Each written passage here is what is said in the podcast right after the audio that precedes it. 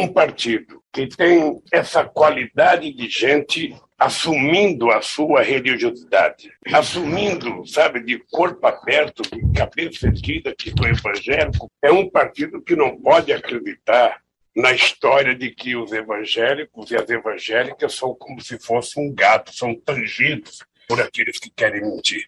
O que a gente percebeu nesse encontro é que as pessoas têm cabeça, que as pessoas têm inteligência, que as pessoas gostam e concordam com a diversidade, com a pluralidade. As pessoas não querem ser iguais. Essas palavras são do ex-presidente Lula durante um encontro promovido pelo PT com lideranças evangélicas. A busca pelos votos dos cristãos deve se intensificar às vésperas das eleições, principalmente pela força adquirida por este grupo ao longo dos anos. No último levantamento feito pelo Datafolha em 2020, os evangélicos representam cerca de 31% da população brasileira. No Congresso Nacional, a bancada evangélica está cada vez mais numerosa em 1994, eram 21 deputados federais.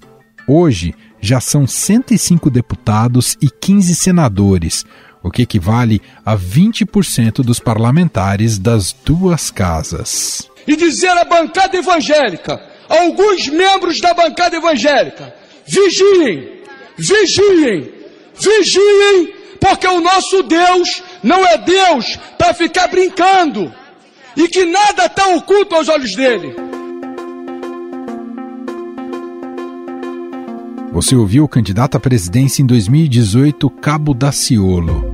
A chamada Bancada da Bíblia tem em comum a defesa dos valores cristãos, como a família, incluindo propostas legislativas restritivas a direitos reclamados por movimentos de mulheres, negros, indígenas e LGBTQIA analisamos essa questão da criminalização da homofobia a um jogo de interesse de um grupo minoritário e que quer impor para toda a sociedade suas particularidades. O grande problema é que esse movimento ele tenta adentrar a sociedade, ora agredindo as nossas crianças, adolescentes, defendendo uma ideologia que fere a nossa, eu diria, a nossa tradição, nossa cultura.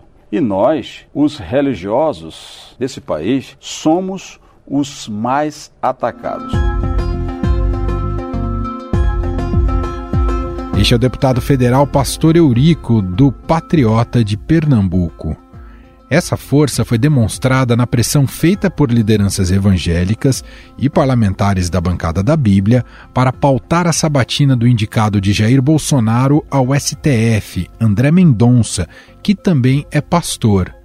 Em entrevista exclusiva aqui ao Estadão, o pastor Silas Malafaia defendeu a indicação de Mendonça ao Supremo. Quem? Olha aqui, ó, anota isso. Primeiro que André é indicação do presidente, não é nossa, nós apenas respaldamos. Mas vou perguntar para você: qual senador que é voto majoritário quer contrariar 30% da população? Os evangélicos estão antenados, pô. Nós estamos antenados nisso. Hoje tem rede social. Quem é o senador que vai lá votar contra? Esses caras aí, pô, esses caras não representam nada, irmão. Pelo amor de Deus, não faz isso comigo, não. Esses caras são zero. Coordenador da campanha do ex-ministro da Justiça no Senado, deputado federal Sóstenes Cavalcante, chegou a falar em guerra santa. A guerra santa que está sendo travada para a aprovação de André Mendonça a uma vaga no Supremo Tribunal Federal. Guerra que pode, inclusive, culminar com uma marcha de fiéis em direção ao Senado. Toda a mobilização de líderes religiosos no Congresso e fora dele, o Senado Federal aprovou o nome de Mendonça para o STF. Votaram sim 47 senadores, não 32 senadores, nenhuma abstenção. Está aprovada a indicação do senhor André Luiz de Almeida Mendonça para exercer o cargo de ministro do Supremo Tribunal Federal.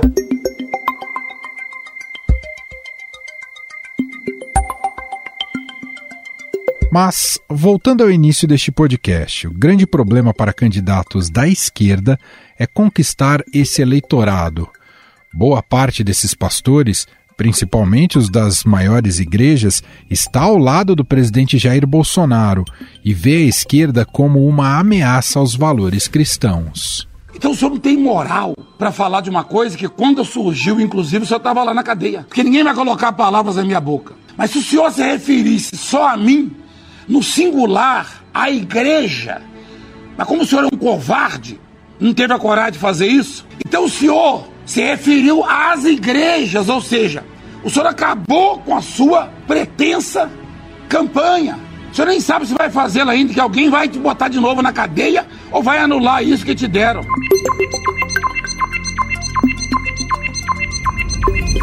Este é Valdemiro Santiago, fundador da Igreja Mundial do Poder de Deus.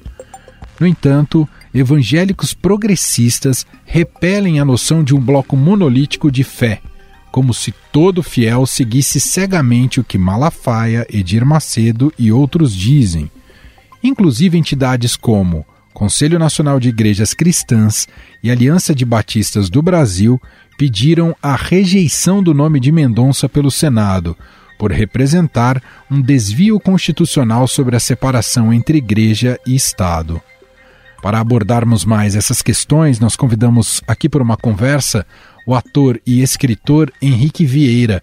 Ele é pastor da Igreja Batista do Caminho, no Rio de Janeiro.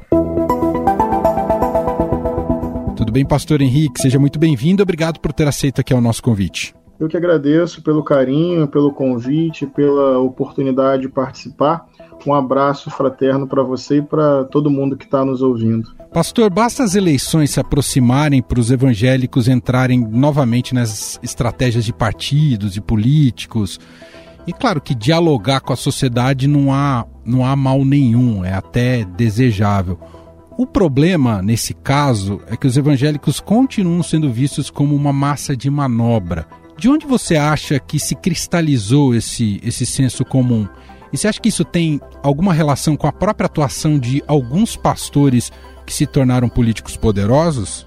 Eu acho que a resposta está aí no final da sua pergunta. Tem pastores com muito poder midiático nos grandes meios de comunicação, poder econômico, objetivo e materialmente falando, e poder político, porque conseguiram fazer esse transbordamento do midiático econômico para o político institucional. E estas lideranças têm um projeto conservador, intolerante, antilaico, antidemocracia, e elas conseguem reverberar e amplificar muito. Então, acho que estas lideranças, em certo sentido, acabam quase que monopolizando o sentido do que é ser evangélico no Brasil. Mas o campo evangélico é plural, é popular, está na favela, está na periferia, está no campo, está na cidade, é majoritariamente feminino, negro, é uma parcela significativa da classe trabalhadora desse país. Então eu acho que a gente tem que quebrar esse estigma, fugir dessa generalização identificar os diversos grupos que existem nesse plural campo evangélico e fugir mesmo de uma visão preconceituosa, simplória, reducionista e que não ajuda a entender a complexidade e a diversidade do campo evangélico. Bom, e até nessa visão reducionista e um tanto preconceituosa, há também um senso comum, uma ideia de que evangélicos são conservadores. Isso é uma verdade ou uma meia-verdade, pastor?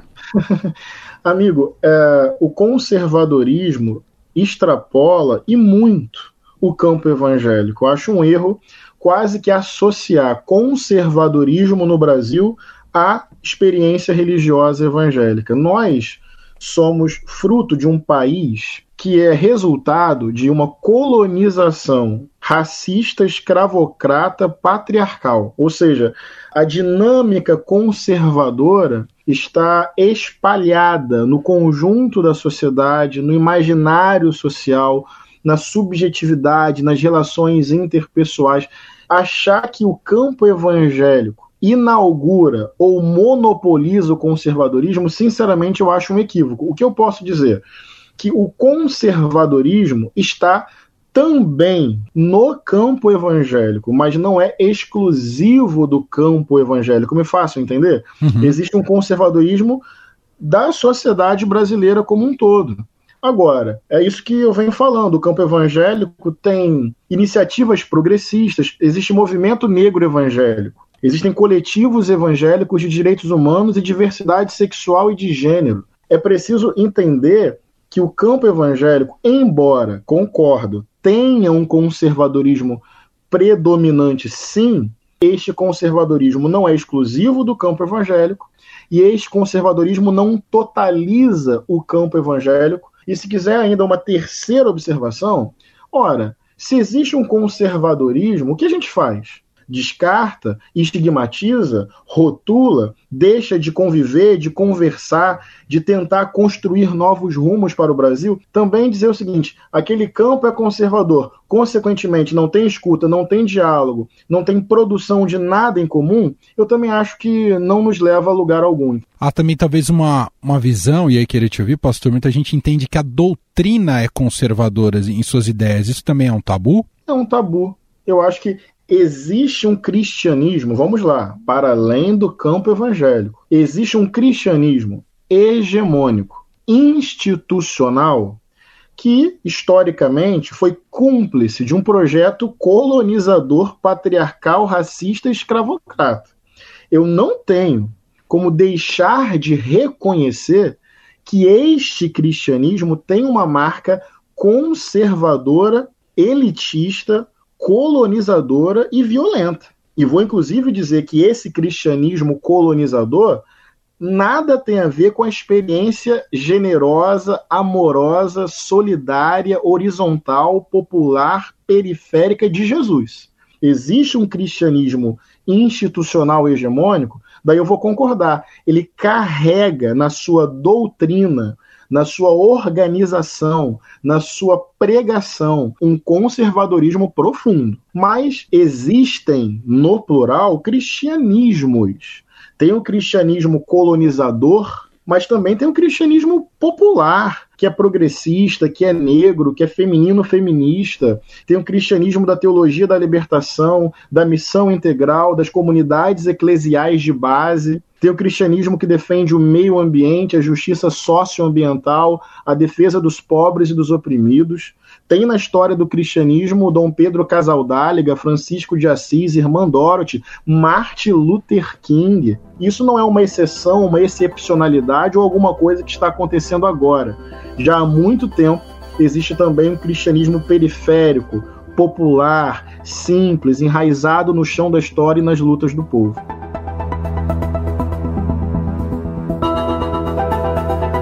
Enquanto a gente está aqui conversando, pastor, um possível novo ministro do Supremo está sendo sabatinado em Brasília.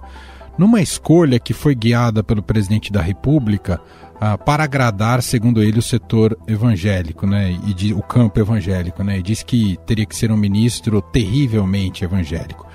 Queria te ouvir qual é a sua visão sobre essa escolha do presidente pelo nome do André Mendonça. É lamentável. Primeiro, vou disputar de novo o sentido de campo evangélico. É, o presidente está agradando o campo evangélico conservador. O campo evangélico é diverso, popular, precisamos entender a sua complexidade. É que essa expressão terrivelmente evangélico ela é de tremer, ela traz medo, ela me oprime profundamente. Então eu, eu critico essa escolha. Por quê? Essa dimensão que o André Mendonça expressa é uma dimensão antidemocrática, anti-laica, não respeita a diversidade cultural, religiosa do Brasil, trata o Estado como extensão da sua doutrina do ponto de vista ético, político, democrático, republicano, eu acho uma escolha trágica, porque revela uma moral conservadora, violenta, intolerante, insensível de aparelhamento do Estado para um projeto doutrinário fundamentalista.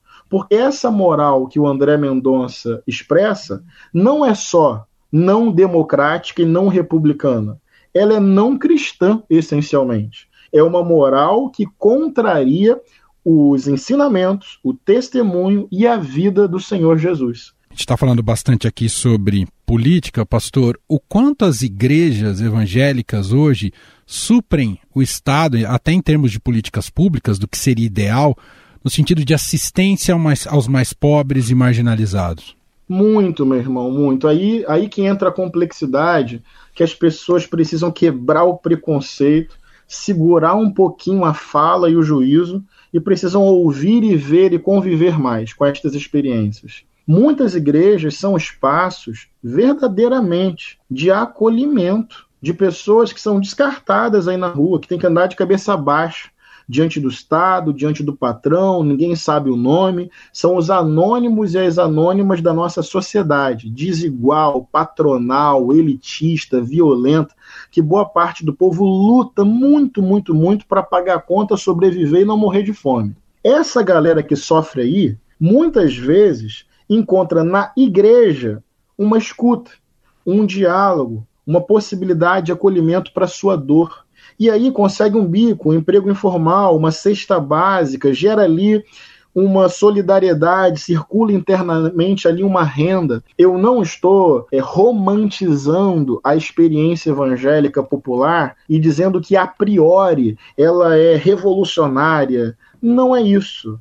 Mas é preciso ter humildade e entender que muitas igrejas funcionam como espaço de acolhimento e empoderamento de individualidades anônimas e massacradas numa sociedade elitista e absurdamente desigual. Então eu quero concordar com você. Muitas igrejas, não é no conceito, não é, não é, na teoria, não é no texto abstrato, é na prática, no corpo a corpo, ali na dor de perder um filho assassinado pelo Estado, ou chegar no final do dia e não ter o que dar de comer para suas filhas, seus filhos. A igreja, para muita gente, funciona como socorro espaço onde a pessoa é vista e acontece um milagre, ela fala e as pessoas ouvem.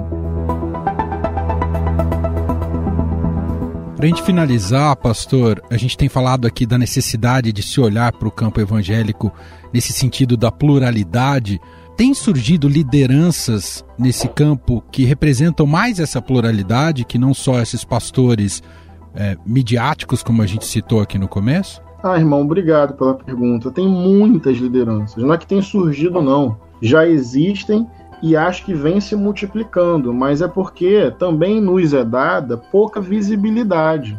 Primeiro, nós não temos o canhão econômico que esses conservadores fundamentalistas têm. Nós não temos os impérios midiáticos e televisivos que esses caras têm. E também não queremos ter essa lógica, não, de usar a TV aberta para programa religioso. Eu acho que aí tem outro debate de pluralidade que deveria ser preservada nos grandes meios de comunicação. E parece que todo o nosso esforço não transborda, não, não chega, nos invisibilizam, não nos dão voz. E aí parece que a gente não existe, que a gente desaparece. Mas eu vou dar um exemplo. Em 1962, 1962, uma juventude evangélica organizou um congresso chamado Conferência do Nordeste, em Recife. O tema do congresso era Cristo e o processo revolucionário brasileiro, em que a juventude evangélica ali discutia com intelectuais, artistas, com o conjunto da sociedade, uma pauta de reformas para a sociedade brasileira, reforma agrária, reforma urbana. Teve resistência de lideranças evangélicas à ditadura civil-militar tem igrejas evangélicas progressistas. Teve uma nota de evangélicos contra a nomeação de André Mendonça por um princípio de laicidade, democracia, república e respeito à diversidade. Então, sim, obrigado pela pergunta e obrigado por esse espaço para poder dizer que há muito tempo tem campo evangélico comprometido com uma agenda de democracia, justiça social, respeito à diversidade, e vou te dizer mais, vem crescendo isso. É, para você ver como isso tem expressão e força, pastor, o Silas Malafaia, numa entrevista ao Estadão, ele justamente menosprezou essa oposição né, ao, ao André Mendonça e disse o seguinte aqui para o Estadão: são famosos anônimos, otários que não representam 1% dos evangélicos, só para fazer firula, para dizer que são contra, foi a frase do Silas Malafaia. É, essa frase, primeiro, é, carrega o estilo do Malafaia, que é um estilo nervoso, raivoso, bélico, virulento e violento. Ele é uma pessoa que transpira ódio, ele consegue, em poucas palavras, dar testemunho contrário ao Evangelho de Jesus. E o segundo lugar, que não, não corresponde à realidade. É, podemos não ser maioria, mas temos sim um campo evangélico cada vez mais significante e transbordante na sociedade que tem uma agenda aí de democracia, justiça social, defesa dos mais pobres e respeito à diversidade. Tem um outro dado. Uma coisa, meu irmão, é você perceber que existe um conservadorismo predominante na base evangélica. Eu acho que essa é uma constatação que a gente pode fazer. Isso é diferente de dizer que essa base evangélica conservadora necessariamente segue a cartilha do Silas Malafaia. Eu me faço entender? Sim. Vou dar um exemplo da complexidade desse campo. Mas as últimas pesquisas apontam que no cenário eleitoral de 2022, Bolsonaro e Lula estão empatados no campo evangélico, com, em algumas pesquisas, vantagem para o Lula. Como é que o Malafaia responde a isso? Ou seja, não existe uma associação automática, porque tô, são duas observações diferentes. A primeira, o campo evangélico progressista não é tão pequeno e vem crescendo. E segunda, mesmo a base conservadora não necessariamente segue a linha do Malafaia, reconhece Malafaia como líder e vai votar no Bolsonaro ano que vem. As coisas são mais complexas. Acho que o Malafaia tinha que ter mais humildade e não tratar o povo evangélico como massa de manobra da sua pregação. Muito bem, nós ouvimos Henrique Vieira, pastor da Igreja Batista do Caminho no Rio de Janeiro. Ele é ator, escritor, militante de direitos humanos e movimento negro, gentilmente aqui conversando com a nossa reportagem. Muito obrigado, viu, pastor? Um abraço. Um abraço. Fica com Deus. Em um minuto voltamos e vamos discutir esse assunto do ponto de vista político. A esquerda consegue angariar esses votos que hoje estão com Bolsonaro? Quem vai conversar conosco é o cientista político do INSPER, Leandro Consentino. Estadão Notícias. A escolha dos consumidores por empresas de serviços que assumem responsabilidades ambientais é frequente. Afinal, querer contribuir para o meio ambiente é, além de dar exemplo, buscar quem também é exemplo. Uma das maiores queixas de quem faz pedidos em deliveries de comida é a quantidade de lixo gerada por aquela entrega depois da refeição. O iFood, empresa líder no segmento na América Latina, sabe da sua responsabilidade e busca soluções que viabilizem a iniciativa para preservar o meio ambiente, tanto com restaurantes parceiros quanto no iFood Shop, onde estão disponíveis produtos da marca para consumo de apoio com opções de embalagens menos agressivas. Além disso, o iFood possui inteligência artificial, por onde você consegue conversar com o atendimento virtual da marca no WhatsApp e descobrir os pontos de descarte e reciclagem mais perto de você. É o Recicla Bot iFood. Mande mensagem para o número 11 91034 2963 e saiba como fazer.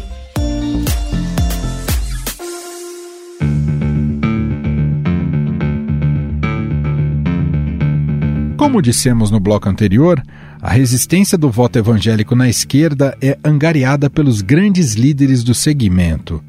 No entanto, vale lembrar que o próprio Silas Malafaia, da Assembleia Vitória em Cristo, já apoiou Lula em 1989 e em 2002. Eu não tenho nada que esconder da minha vida, nem dos meus apoios, nem da minha história. Eu apoiei Lula com muita força. Eu apareci no programa eleitoral de Lula pedindo voto para ele. Em 2002, o PT distribuiu a carta aos evangélicos na porta das igrejas. No panfleto, ele dizia possuir esperança cristã e fazia vários acenos a temas sensíveis a este eleitorado. Em 2018, a maioria deste segmento preferiu Bolsonaro ao petista Fernando Haddad. Sete em cada dez eleitores evangélicos votaram no atual presidente, segundo o Datafolha. A última pesquisa divulgada em setembro pelo Instituto mostrou o derretimento do apoio desse grupo a Bolsonaro. Entre os evangélicos, 29% avaliam o desempenho do presidente como ótimo ou bom. Essa aprovação era de 40% em janeiro. Além disso, a pesquisa Atlas Político, divulgada nesta semana, mostrou que 47% dos eleitores de Bolsonaro são evangélicos. Sobre a estratégia dos partidos, políticos e candidatos em relação ao voto evangélico, nós vamos conversar agora com o cientista político e professor do INSPER, Leandro Consentino. Tudo bem, professor? Seja muito bem-vindo. Tudo bem, Manuel? Prazer estar aqui com você e com o pessoal da Estadão Notícias. Professor, o quanto há de oportunismo político nessa relação de candidatos com o campo evangélico? Acho que não só com o campo evangélico, mas em geral, né, quando a gente mistura duas dimensões da vida aí que não deveriam ser tão misturadas assim, que é a política de um lado e a religião do outro, há uma boa dose de oportunismo, né? As pessoas tentando conquistar o voto não necessariamente por qualidades, competências que o candidato tenha, mas por uma determinada visão de mundo talvez até transcendental que esse candidato ou que essa pessoa tem. Aí eu acho que esses campos que são idealmente imissíveis acabam se misturando e a gente tem aí o que prevalece é a tentativa de você ganhar votos por meio dessa visão aí de mundo de cada um. E tem um apelo considerável, isso se reflete muito no discurso né, do Bolsonaro, né, professor, dessa direita muito vinculada ao Bolsonaro, esse apelo em falar da família, com certeza, Manuel. Na verdade, os evangélicos são uma, uma, um campo né, uh, que vem crescendo aí no, no Brasil nos últimos anos, e o Bolsonaro é um dos que soube aproveitar, vamos dizer, encaixar o seu discurso naqueles valores que os evangélicos mais cultivam, né? Você lembrou da família, valores mais, vamos dizer, associados ao conservadorismo, e ele vem, na verdade, caminhando por esse lado. Mas vamos lembrar que também não é só ele, né? Hoje, por exemplo, a gente está tendo uma sabatina aí do, do ministro do STF, o André Mendonça, e de alguma forma o ex-presidente Lula já disse que também não ia interditar ou fazer oposição a, a, quem quisesse apoiar a entrada dele no Supremo Tribunal Federal, também querendo sinalizar um apoio ali aos evangélicos. Então é uma fatia que é cara aos conservadores, mas que nenhum campo político vai desprezar nas próximas eleições. E há também, professor, um distanciamento considerável entre lideranças evangélicas políticas e a base evangélica, no sentido que essas lideranças representam muito mais um perfil de busca eh, de um projeto de poder do que necessariamente algo pensado para essa base evangélica que a gente sabe que, em sua maioria, é pobre, negra e marginalizada no Brasil?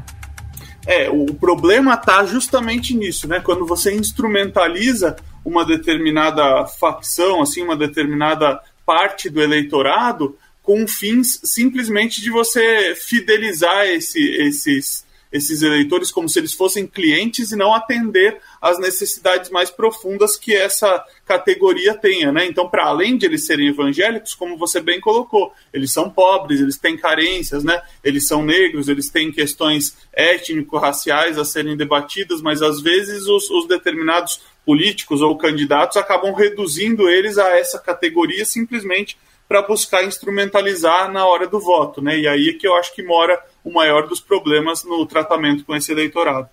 A esquerda foi bem sucedida nessa relação enquanto esteve no poder, me refiro principalmente ao, ao PT, professor? A esquerda teve bons momentos, vamos chamar assim, né, com essa determinada categoria, até porque passa por uma relação também vamos dizer assim, de proximidade com as lideranças, né? Então, enquanto as lideranças evangélicas ali uh, se deram bem com a esquerda e tiveram um bom trânsito ali, uh, as coisas fluíram muito bem. A questão é que a gente sabe que quando a esquerda começou a se desgastar uh, no poder, e aí isso foi geral, isso não foi só com uma parte, né? Mas essa parte, esse naco evangélico foi um dos que onde o desgaste se deu de forma maior, até por conta das pautas conservadoras que você mencionou, né? Vamos lembrar que, que o Bolsonaro e seus aliados usavam muito aquela coisa do kit gay e do, dos, do casamento homoafetivo, e aí eu acho que deu-se um divórcio importante da esquerda com essa categoria. Mas eu acho que nada é, na política, nada é para sempre, né? Então, podemos assistir novamente a esquerda e os evangélicos uh, voltarem às boas? Eu não duvido que isso aconteça em determinado momento. Mas eu acho que, por hora, uh, há uma cisão importante aí. Na nossa cultura democrática, ainda há uma dificuldade de entendimento que o Estado é laico, professor?